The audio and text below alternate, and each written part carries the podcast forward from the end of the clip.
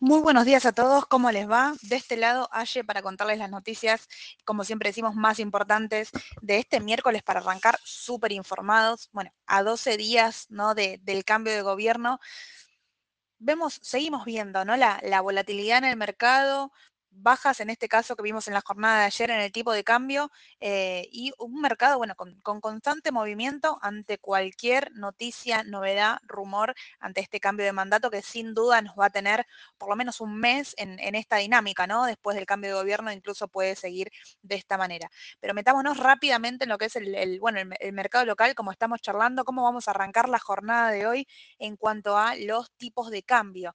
El dólar MEP va a arrancar en 867,12. Ayer tuvo una baja de un 2,5%, ¿sí? En su plaza en bonos. Ahora el dólar MEP a través de las LEDs está en 855,15. Ayer tuvo una baja de un 4,9%. Puntualmente del contado con liquidación, arranca la jornada de hoy en 849,27.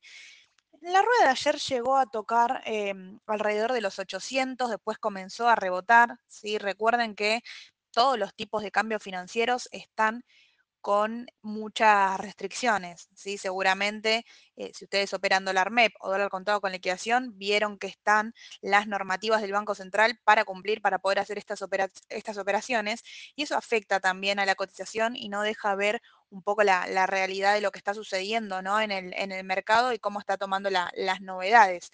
Em, por ejemplo, tema del dólar MEP a través de los bonos, bueno, tienen un cupo máximo semanal, eh, con AL30 es una cosa, con GD30 es otra cosa, si tengo subsidios no puedo comprar, entonces todo eso hace que el tipo de cambio también tenga otro, otro tipo de presión.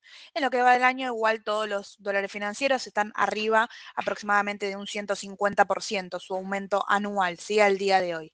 Eh, pero metiéndonos en, las noticias, bueno, tenemos confirmación finalmente de quién va a ser el eh, ministro de Economía. En este caso va a estar Caputo al mando y lo confirmó Javier Milei en cuanto bajó del avión después del viaje de dos días en Estados Unidos. ¿Sí? Volvió de Estados Unidos y en cuanto aterrizó confirmó que el ministro de Economía, en este caso va a ser Luis Caputo, eh, que tuvo, según, eh, según comentó, buena aceptación su proyecto en, em, en, Estados Unidos, justamente que tuvo dos días de, de reuniones. Veremos cómo sigue todo.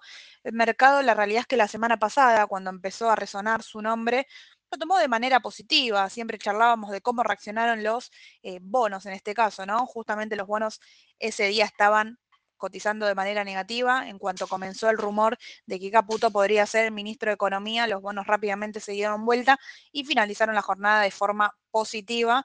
Em, justamente, bueno, quizás eso se espera para la jornada de hoy, después de la confirmación, veremos cómo se da todo, pero teniendo en cuenta cómo se mostraron en la jornada de ayer, hoy podría ser ese el, el escenario ¿no? que vamos a tener durante el transcurso del día.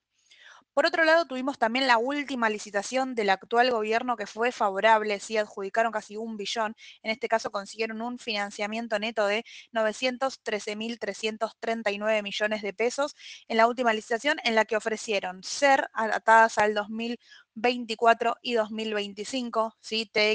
Perdón, T4X4, T5X4, T2X5, ¿sí? Ahí depende de su fecha de vencimiento mucho ajustado por eh, inflación ofrecieron en este caso en esta licitación y lograron finalizar de manera positiva la última licitación que tenía el actual gobierno. Ahora ya vamos a tener novedades seguramente después del 10 de diciembre.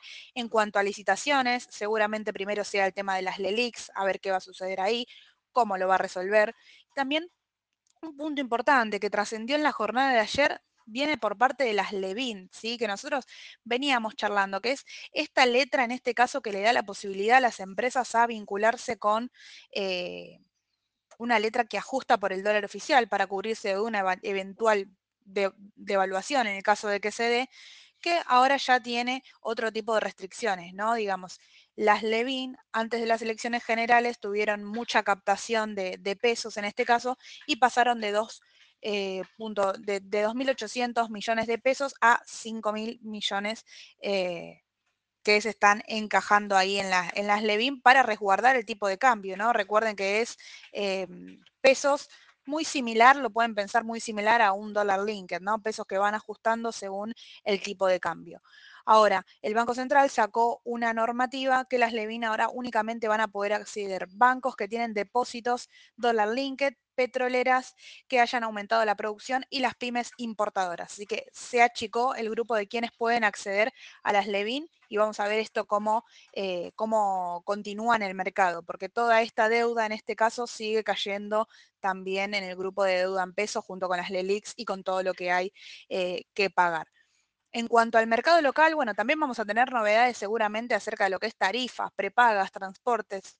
Dejó trascender mi ley que de forma inminente tiene que desregularizar en este caso los precios y pasar, eh, son, son sectores, digamos, que necesita hacer un descuento y un sinceramiento de precios según él deja trascender, así que seguramente veamos aumentos en estas áreas y todas estas noticias, licitación, tarifas, justamente eh, la confirmación de Caputo. Bueno, lo vamos a tener que ver hoy en el mercado y su reacción. Vamos a ver cómo, cómo no, qué nos depara en la rueda de hoy para el tipo de cambio, ¿no? Después de la baja que tuvo, seguramente estemos cerca de los pisos de lo que es contado con liquidación, por lo menos eso es lo que se espera.